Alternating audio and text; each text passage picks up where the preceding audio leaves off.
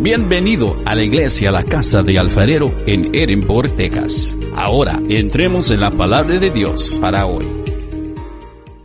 Hermanos, siempre, siempre es una bendición venir con ustedes.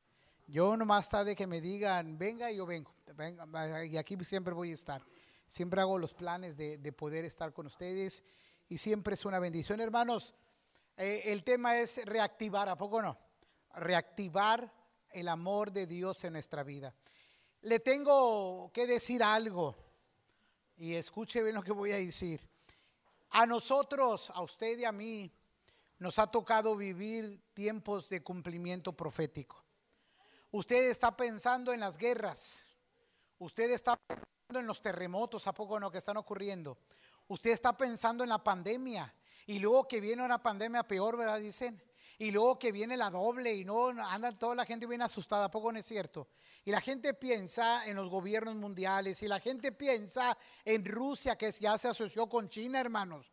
Ya andan haciendo ahí migas para, para hacerse más fuerte todavía y que China ya es el primer lugar en, en, en, potencia financiera y la gente anda bien asustada con todo ello. Y todos dicen, ya Cristo va a venir, ¿verdad que sí?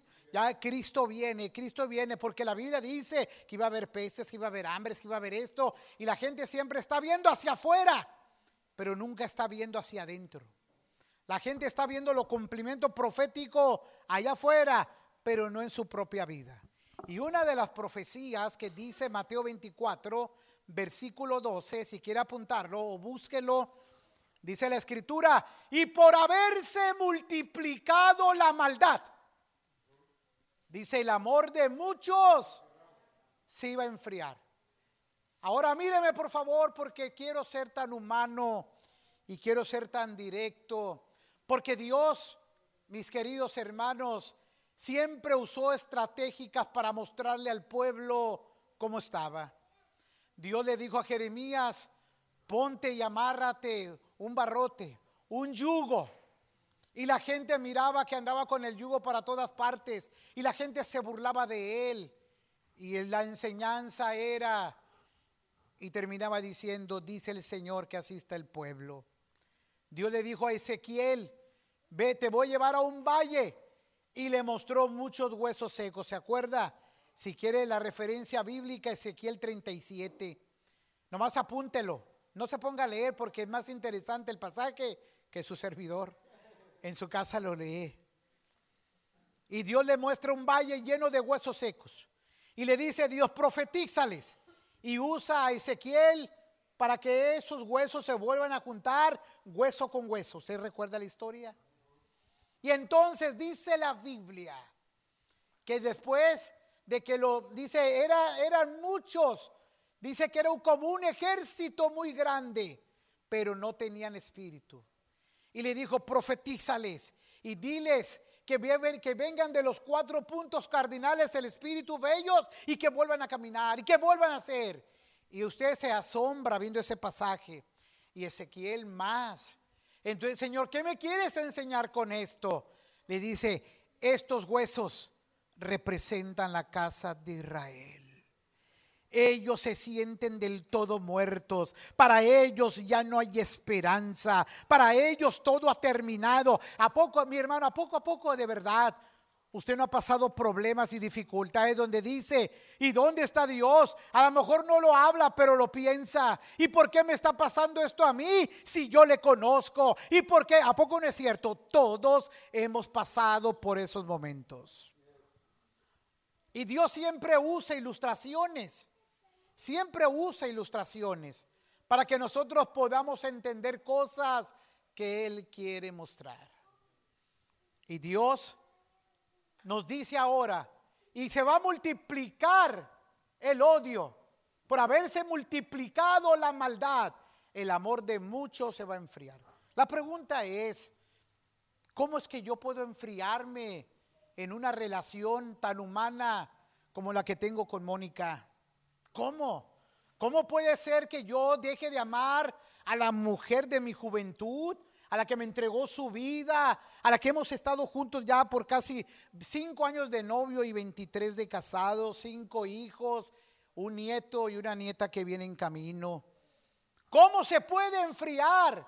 ¿No se ha preguntado usted cómo se puede enfriar? Mis hermanos, mis hermanos, por favor atendamos porque el tema me gustó mucho. Porque cuando una persona está enamorado, hermano, se le nota en sus ojos, ¿a poco no es cierto? Les voy a contar un chisme. Yo empezaba a andar con Mónica, estaba chiquita, ella tenía 16 años. No deje a su hija de 16 andar con novio todavía. Estoy en contra de ello. Ah, eh, en mí se aplicó, perdón, en mí se aplicó. Le gano con 5 años. Eh, yo le dije a mi niña que tiene 18 ahora, digo, yo no tengo problemas porque tengas un novio. El problema es que lo tengas a escondidas y que yo no sepa. Si usted se enamora de un muchachito bueno, que sobre todo que ame a Dios, yo no me opongo a nada. Y si te gusta, venga que venga aquí a la casa. Yo me pasé casi cuatro años y medio sentado en la piedra fuera de la casa de tu mamá ahí. Ahí. Hasta que, hasta que llegó el momento que nos casamos. ¿Cómo se enfriará, hermano? ¿Cómo se, enfriará esa pasión y ese deseo que teníamos por nuestro cónyuge? Se lo voy a aplicar así para que usted lo entienda más fuertemente. Mi hermano, yo tengo apenas 33 años de creyente. 33. Tengo 23 de pastor. Y he estudiado la palabra como usted no tiene idea. Me he metido a, tengo tres escuelas bíblicas, tengo una licenciatura y me he metido en la Biblia que nunca menciono nada de ello. Los únicos que saben de aquí yo creo es la pastora y el pastor Carlos porque tuve que entregar diplomados, diplomas ante, ante el gobierno para cuando empecé a trabajar con el ministerio en que estamos y tenía que demostrar mis acreditaciones. Yo tuve que traerle a los pastores mis estudios. Ahí va este y ahí va este. Estudios que yo tenía guardados allá dentro de un cajón, tuve que desempolvarlos. Aquí fue cuando estudié con el doctor Alberto Motesi, cuando estudié en Reynosa, cuando estudié en Dallas, cuando estudié y ahí, pero, pero he estudiado mucho y me he metido en un montón de seminarios y todo ello. Pero al final, no es lo que hayas estudiado.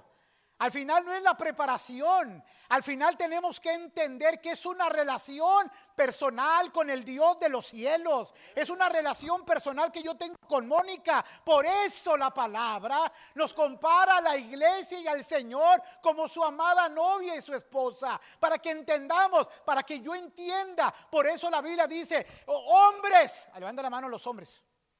¿Qué pasó? ¿Esos del sombrero le dudaron? No, es. Hombres bien hombres, amen a su mujer, amen a su esposa, amenlas como a sí mismas. Amenlas porque ellas son vasos frágiles, aunque a veces ellas sean las más bravas, sean los vasos más frágiles. Dijo una hermana, dice el pastor Carlos Calera, siempre decía él. Y una hermana me dijo, a lo mejor se va a acordar, la hermana me dijo, pastor, ¿y si, y si mi esposo no quiere hacer la cabeza, ¿quién va a hacer la cabeza? Tu esposo. Pero si él no quiere, si él no quiere, tu esposo. Y si van bien enojados porque eran tremendas. Hermanos, ¿cómo se enfriará una relación? ¿Cómo se enfriará? Cuidemos nuestras vidas. Sobre toda cosa guardada, dice la Biblia, guarda tu corazón, porque de él mana la vida. Principios que yo siempre he dado y siempre digo. Número uno, Dios sobre tu vida, hermano y hermana. Dios sobre todas las cosas. Dios aún sobre tu esposa, aún sobre tus hijos, aún sobre tus nietos y aún sobre tu abuelita tu abuelita y taratata, lo que tú quieras decir. Dios es en primer lugar, digan amén. Y después de Dios es tu esposa, tu esposo. Para mí no puede ser primero Dios y después viento recio, la iglesia de Matamoros o de Broy. No, hermanos.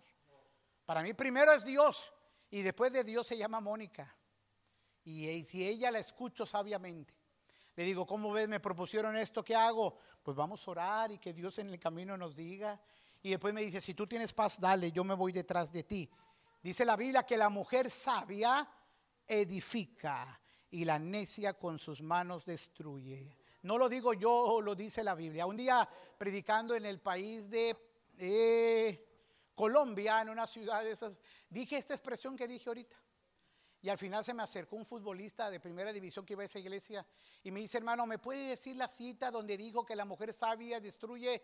Le dije, pues ahí viene la escritura, y ya lo llevé con ella y dijo, lo voy a poner en mi casa así en un panorámico grande para que mi esposa lo vea. A ver si agarra la onda. Hermanos, la única forma que yo he visto que el amor de una pareja se puede ir enfriándose es dejando de platicar. Es dejando de intimar es dejando de hacer cosas que no están bien. Es dejando de frecuentarse, de platicar. Usted tiene que tener una buena relación con su esposa. Muchas gracias, papá. Mira qué guapo se ve. ¿Y el sombrero? ¿No, no, no, no trae sombrero ahora todavía?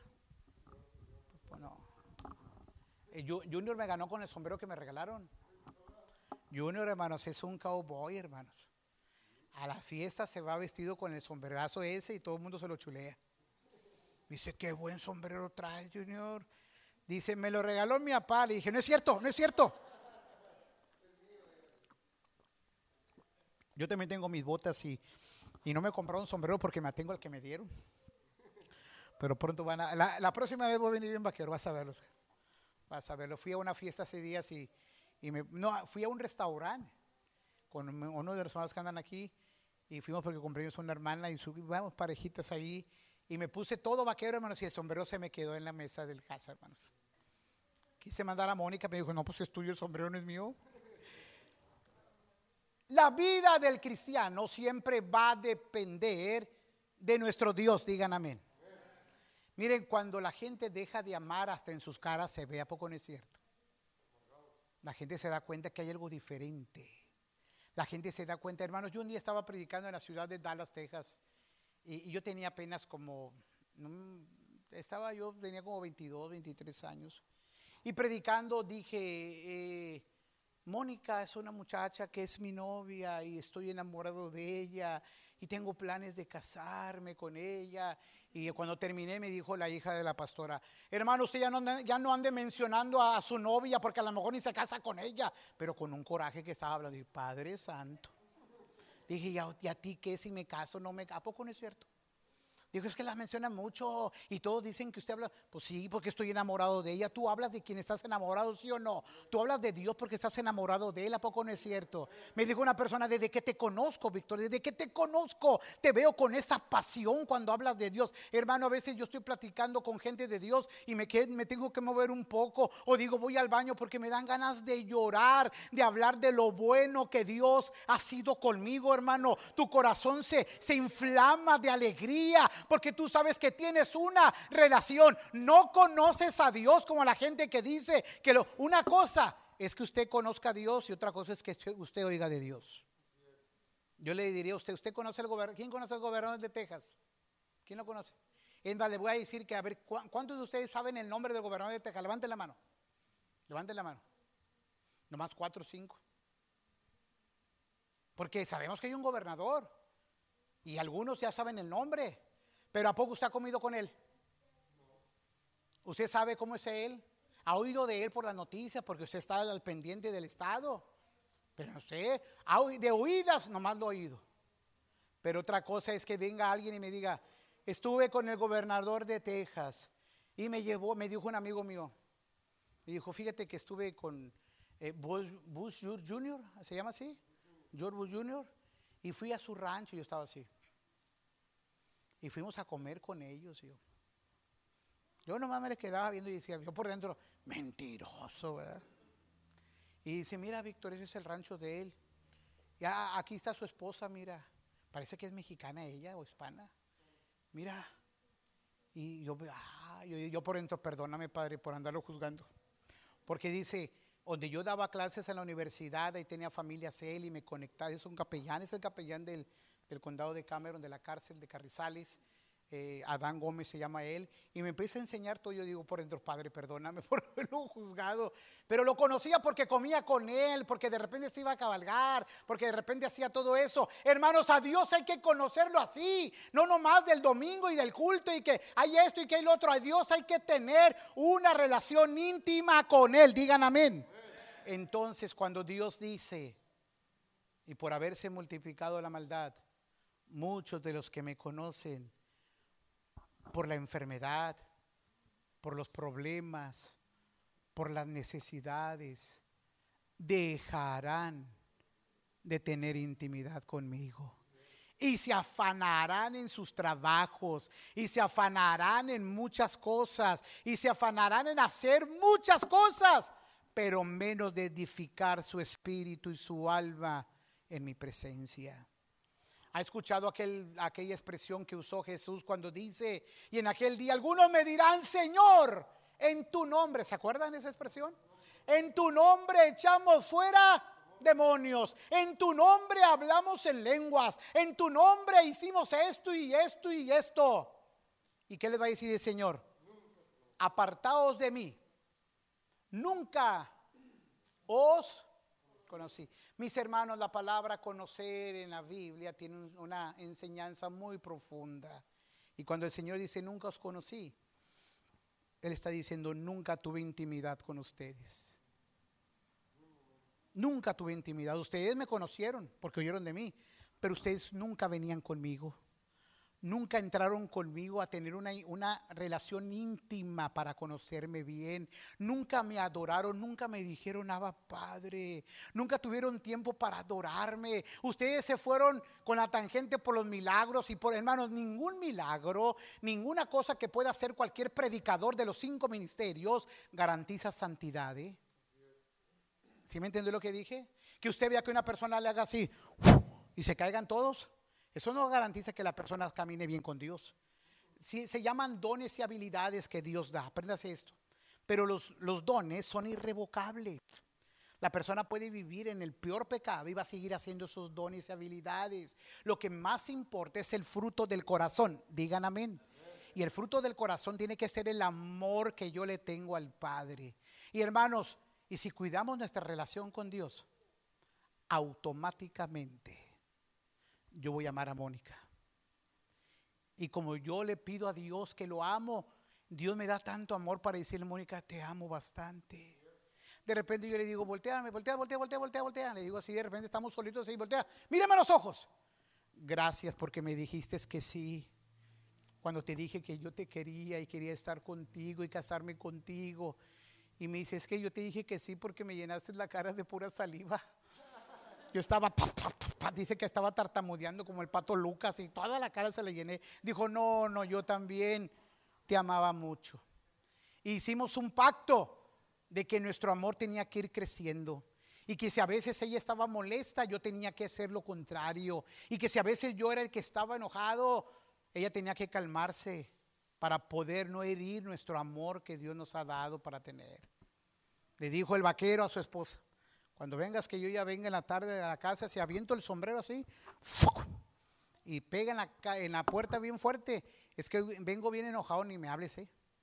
Y si la puerta está abierta y se mete, pues vengo más enojado todavía.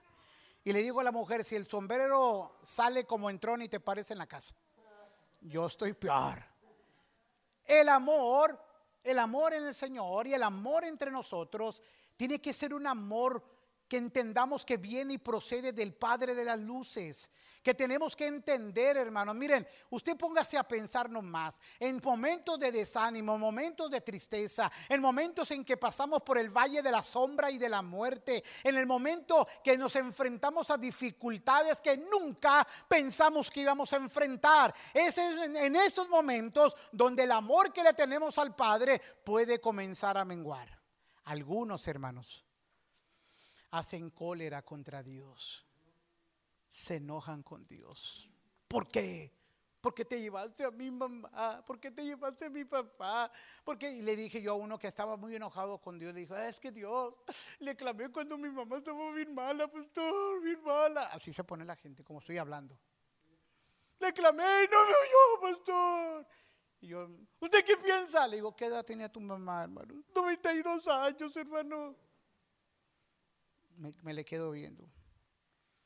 ¿A poco usted no pensará igual? Mi mamá se murió en mis brazos cuando yo tenía, ella tenía 50 años y yo 18. Yo la tenía aquí. Y se me queda, ¿cómo? Sí, tenía 42 años menos que tu mamá. ¿Cómo? Sí. Y Dios no te oyó, Dios sí me oyó. Claro que me oyó, porque estuvo conmigo en el momento de la prueba, en el momento de la lucha, en el momento de la angustia. Él dijo que iba a estar conmigo cuando pase por el valle de la sombra, de la muerte, que no me iba a abandonar. Hay cosas que yo no puedo entender, pero tampoco las voy a discutir con Dios. Yo no entiendo la soberanía de Él, pero yo solamente agarré a mi mamá, hermano, y comencé a orar y decirle, Dios, gracias por estos 50 años que le permitiste a mi mamá de vida Y estos 18 que yo le dije, mamá, él nomás empezó a llorar, le dije, hermano, ahí estaba Dios contigo. No entendemos muchas cosas, pero ahí es allí donde se muestra el amor de nuestro Dios, hermanos. Porque el amor y la lealtad se demuestran en el momento de la necesidad, en el momento del problema, en el momento de la enfermedad, en el momento del vacío, en el momento que a veces todo nos abandona, no, es que no me habló, es que no estuvo conmigo, es que él no, no, no me llamó ni se acercó, él sabía que yo estaba pasando. Hermano, despreocúpate, Dios estuvo contigo, que es más grande. Dígame, hermano, ¿cómo yo no puedo permitir que esa palabra profética que Jesús dijo se cumpla en mí? Usted dice el apóstol Pablo a los Corintios, examínense cada uno de ustedes. Examínate y date cuenta, dice el apóstol Pablo, dice, y mira si verdaderamente estás en la fe. Porque hermanos, no todo es nomás venir, sino caminar en un compromiso de amor con el Señor. Yo oro al Padre que entendamos esta palabra para que nos pueda activar y motivar y que el Señor se glorifique en nuestra vida. Porque una persona empoderada de amor, hermanos, hasta comete locuras. Las personas enamoradas traspasan mares, traspasan terrenos, eh, abandonan comodidades por tal de agradar a la persona que ama. Dejan todo. Yo le dije a una muchacha, oye, ¿por qué te fuiste para allá, para ese país, allá por, por, por ¿dónde era? Por Perú, para allá, un área muy necesitada. Hermano, primero que amo al Señor. Dos, amo a mi esposo y es misionero. Ah, pues por eso. Hermanos, por favor, yo el día le dije a Mónica, Mónica, cuando nos casemos, yo quiero que sepas que a mí me gusta predicar en la sierra de Veracruz, allá por acá. A mí no me gustaría casarme con una abogada, ni con, ni con una maestra. A mí me gustaría casarme con una enfermera o una doctora mínimo. Y se me quedaba viendo ella. Y cuando se graduó de la prepa, fíjese desde cuándo estaba con ella. Ahí tengo una foto donde se graduó de la prepa. Ahí estoy con ella. Y le dije, yo, yo salí a predicar fuera de Matamoros y cuando regresé, le dije, hermana, ¿y su hija? Ah, fue con su papá a la universidad, hermano, a escribirse. Y yo me quedé, pues, que ir a carrera y a agarrar. Ya cuando regresé más tarde, le dije, ¿cómo estás, Mónica? Bien. Oye, ¿qué fui? Sí, sí, agarré una licenciatura. Digo, ah, está bien. Y se me queda viendo y no me dijo, ¿de qué? No me dijo, agarré una licenciatura. Dije, pues, a lo mejor quiere ser abogada, ¿verdad? Dijo, voy a hacer una licenciatura en enfermería. Dije, muchacha, tú estás caminando en la visión. Porque ella, hasta ahorita, hermanos, yo le digo, vámonos para allá, se va para allá. Porque ella está enamorada del Señor, pero también de este chinito, hermanos. También. Y me gusta cómo me mira, de repente me mira así. Hermanos, yo la, vez pasada comenté que estábamos en un restaurante y hace como dos años. Y, Mónica estaba hablando con una señora diciéndole algo. Y yo volteé a ver a Mónica y me gusta ver su carita de ella. Me quedo viendo así, hermanos. Y Giselle, mi hija que tiene 18, Guerra que tiene 16, me tomó una foto, hermanos. Nombre que me sube el Facebook, hermanos. Y de repente me llegó, Giselle hizo un comentario de tu persona. Padre, a ver qué está diciendo mi hija de volado, no se preocupa, ¿no? Y que, y que veo el comentario y la foto yo estaba viendo a Mónica si bien, se me miraba hasta la baba por acá. Bueno, no es cierto, trae una ollita aquí. Y se le escribe ahí, quédate con alguien que te mire como mi papá mira a mi mamá. Y no, hombre, hermano, yo, la baba se paró y las lágrimas comenzaron a salir. Porque nosotros, hermanos, somos ejemplo a nuestra familia de cómo se trata una mujer. Somos el ejemplo a nuestros hijos de cómo se le habla a tu esposa. Somos el ejemplo para que ellos vayan viendo. Yo le llevé serenata a Giselle, cuando, le llevo serenata a mis hijas y a mi esposa cuando cumplió años y le regaló un ramo bien grande y dijo, ten mi amor, para que no te anden apantallando ningún cuerpo mugroso por ahí, le dije. El Señor lo reprenda al que quiera andar contigo y le llevo mariachis, y le llevo su, su serenata, le llevo sus flores para que, para que le diga, cuando te dieron una flor, no, mi papá me da ramos. Y me dijo un amigo, Víctor, el día que tu, tu hija se enamore de un muchacho huerco, como tú dices, Él no va a andar comprando ni gastando, le va a arrancar la flor a un árbol de ahí y con esa la va a trastornar. dije, cállate la boca, Señor te reprenda porque es más grande el amor y el sentimiento. Hermanos, nunca nosotros debemos permitirnos, examínese todos los días, hable con Dios, por favor, active su relación con el Señor, active su comunicación con Él, tenga intimidad con su Dios, el que lo perdonó, el que lo salvó, el que en el momento de necesidad vio tus lágrimas y te escuchó y la libraste porque le clamaste a Él. Hay que mantener un amor fuerte con Él. Si el enemigo logra, logra desanimarme a mí, me va a desanimar mi matrimonio, hermanos. Me va a desanimar a mis hijos. Mi carácter va a cambiar. Mi forma de hablar va a cambiar. Mi forma de comportarme va a cambiar. Voy a ser duro, mano dura con ellos, porque he dejado de tener comunicación con el Dios que dice Juan que la esencia de Él es amor. Y ahí es donde perdemos. No es que nosotros hayamos amado a Dios, sino que Él nos amó primero. Hace días usé una expresión que dije así. Dije así. Dije un día estaba orando en, en Matamoros y estaba en el altar de la congregación, yo me tiro en el suelo, hermanos. Yo soy muy, muy, este, pues muy, original para adorar. Yo me tiro al suelo y yo lloro, hermanos, con mi Dios. Yo paso a veces una hora llorando, o paso una hora nomás exaltándole. Saben que yo casi no pido nada, yo siempre estoy adorándole a Él. Dios, Él conoce mis necesidades y las ha suplido. Él ha sido mi fortaleza, pero yo me, yo me deleito adorándole y exaltándole. Ahí pasó una hora, una hora y media, dos horas. Y en ese momento que yo estaba adorándole, le dije, Dios, Dios, es un alto honor ser llamado tu hijo. Me siento bien orgulloso, Señor. Y cuando dije eso, hermanos, comencé a llorar, a llorar, a llorar, a llorar. Yo le digo a mis amigos y hermanos, digo, en realidad yo sentí como que Dios vino y me comenzó a acariciar. Como que me agarraba de aquí, me agarraba así. Y como que me decía, ya, chinito, yo te amo. Llegar a un nivel de comunicación con Dios así, hermanos, es lo más poderoso que puede haber. Usted puede pararse y hacer guerra espiritual. Usted puede pararse y hablar en otras lenguas, en otros idiomas. Usted puede pararse y decir tantas cosas. Pero cuando usted se para y derrama su corazón, la cosa cambia. Jesús dijo, yo no ando buscando guerreros. Yo no ando buscando ni evangelistas, ni pastores, ni predicadores. Él dijo, yo ando buscando adoradores que me adoren en espíritu y en verdad. Y la adoración tiene mucho que ver con la intimidad. Tiene mucho. Miren hermanos, termino esta parte ya en cinco minutos. Miren hermanos, me fui bien rápido. Eh, ¿Vamos bien? Si están aprendiendo, levanten la mano. Oigan, yo hablé con un amigo mío que se divorció dijo, oye amigo, pues ¿qué pasó si ustedes eran una pareja todo dar? ¿A poco tú no has visto parejas así que de repente te sorprende lo que ocurre?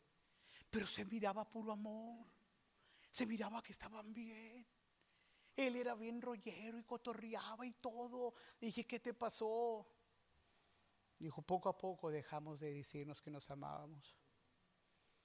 Poco a poco empezamos a, a distanciarnos sin saberlo. Un día yo tenía tos y mejor dije, me voy a dormir en la sala para que no enfermarte, por si traigo algo malo o algo. Dijo, está bien. Dijo, y después se me quitó la tos y me seguí durmiendo en la sala porque el estaba bien incómodo. Dijo, y la verdad no la escuchaba roncar. Dijo, y me empecé a distanciar. Los besos cada vez eran menos. Cada vez eran menos. Las caricias se estaban acabando las palabras de amor que nos teníamos se fueron borrando. Y cuando menos acordamos, nomás decíamos, buenos días, ¿cómo estás? Bien, todo tranquilo. Nuestras intimidades terminaron. Dijo, y cuando menos acordamos, el enemigo ganó ventaja. Hermanos, si usted no le dice a su esposa que está bien chula y bien guapa, y, le, y hasta le van a decir, pastor, con todo respeto, usted está guapísima. Y como le dijo con todo respeto, va a decir, ah, muy educado, me lo dijo con todo respeto. Mis hermanos, guardemos nuestra viña, hombres casados. Alimentemos a quien está junto a nosotros. Alimentemos quien se aventó a estar con nosotros, a jugársela con nosotros, a hacer pública su relación con nosotros y cuidemos esa área. Y los matrimonios que se han logrado salvar terminan diciendo así, es que nos faltaba comunicación, es que casi no hablábamos, pero pues, fuimos con un consejero y nos ayudó, y siempre terminan diciendo eso, y gracias a Dios que se salva, ¿no? Yo tengo unos amigos que se divorciaron, se divorciaron, se pelearon y andaban ahí, y de repente los encontré, ¿qué pasó con ustedes? Andaban juntos, no, pues aquí andamos. ¿Qué pasó? Pues apenas teníamos 15 días, pero ya la extrañaba y me extrañaba. Y nos fuimos a tomar un café. Y, estamos, estamos divorciados, pero vivimos en la misma casa, con los mismos hijos y con la misma gente. Digo, ah, bueno, pues está bien, respetable. Respetable. Pero qué triste es cuando la persona vive divorciada sin ningún papel. Que viven en la misma casa y que afuera son una pantalla y adentro se sabe que ya no hay amor Qué fuerte. Es, muy fuerte lo que estoy diciendo. ¿Me aguantan? Pues ¿qué le hace? Ya hasta aquí. Y qué feo el pararse en un púlpito, el hablar en el nombre de Él y que Él no tenga nada que ver conmigo. Hermanos, Alma Cuevas es una amiga de generación de conversión.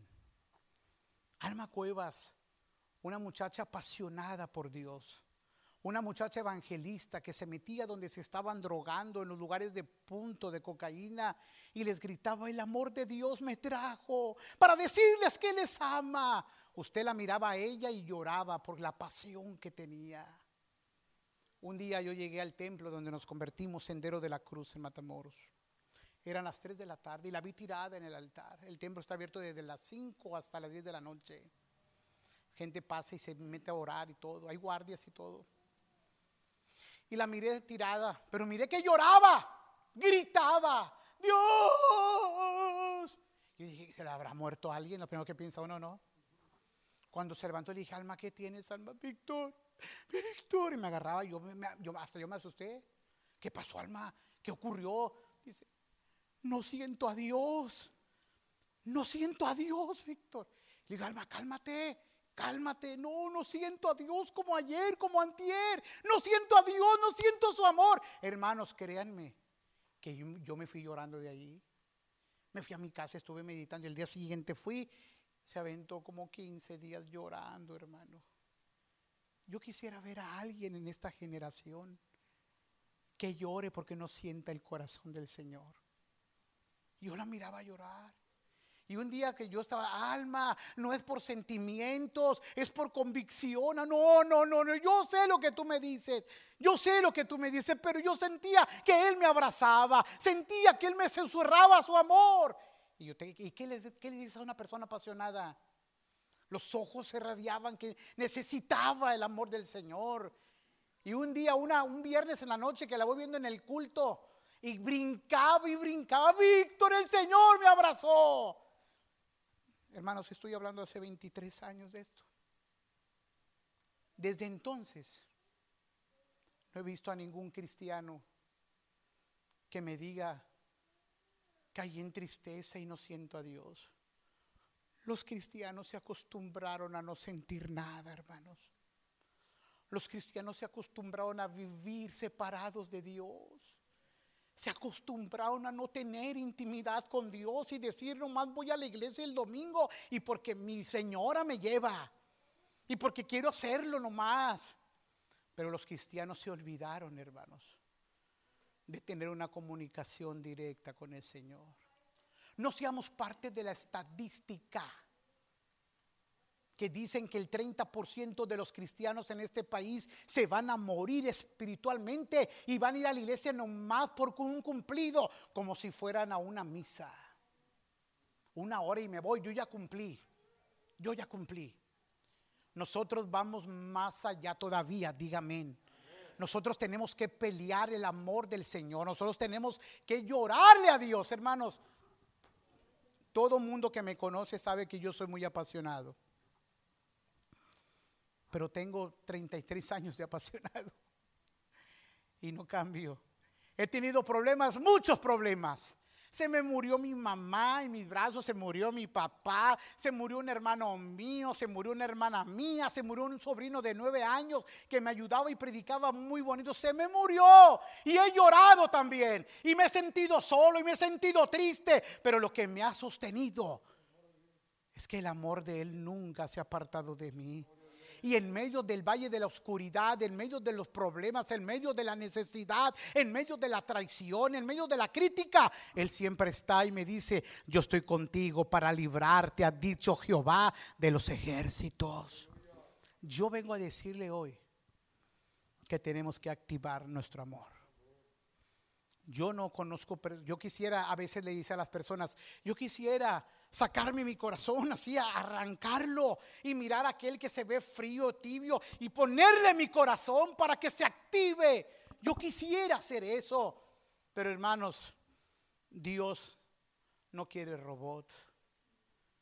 Dios, Dios quiere gente que reconozca su humanidad, que reconozca sus errores, que reconozca sus fallas y entonces Dios activará su amor sobre tu vida. Y te voy a decir algo, que el amor de Dios va a sobrepasar tus expectativas. El amor de Dios te llevará más allá de lo que tú quieres, porque el amor de Dios es tan poderoso que dice la Biblia, con amor eterno te he amado. Y por tanto yo prolongo mi misericordia. Oscar, ya hablé casi media hora, ¿le sigo? Oramos y tenemos cinco minutos, ¿le parece? Póngase de pie, porque no quiero que empiecen a salirse al baño y a ir no sé a dónde. Déjeme hacer una oración, ¿está bien? Padre, en tu nombre poderoso, Señor, tú nos trajiste a esta cita divina, Padre, porque tú estás preparando una generación, un pueblo, una iglesia que tenga tu mismo corazón, una iglesia que sienta la carga, una iglesia que tenga la necesidad de doblar sus rodillas, de adorarte, de buscarte, de pedir perdón, de restaurarse para salir a un mundo de amargura, de tristeza y vacío. Y comenzando por nuestra propia casa, Señor. Nuestros matrimonios, nuestras familias, bendícelas. Señor, si tú fuiste quien instituiste el matrimonio, bendícenos. Estamos poniendo todo de nuestra parte, Señor. Bendice nuestra casa y bendice nuestra familia y que tu amor sea abundante, Padre, en el nombre de Jesús. Amén. Gracias por escuchar el mensaje de hoy. Para más información, visita nuestra página web en www.carloscalera.net. Te bendecimos en el nombre de Jesús.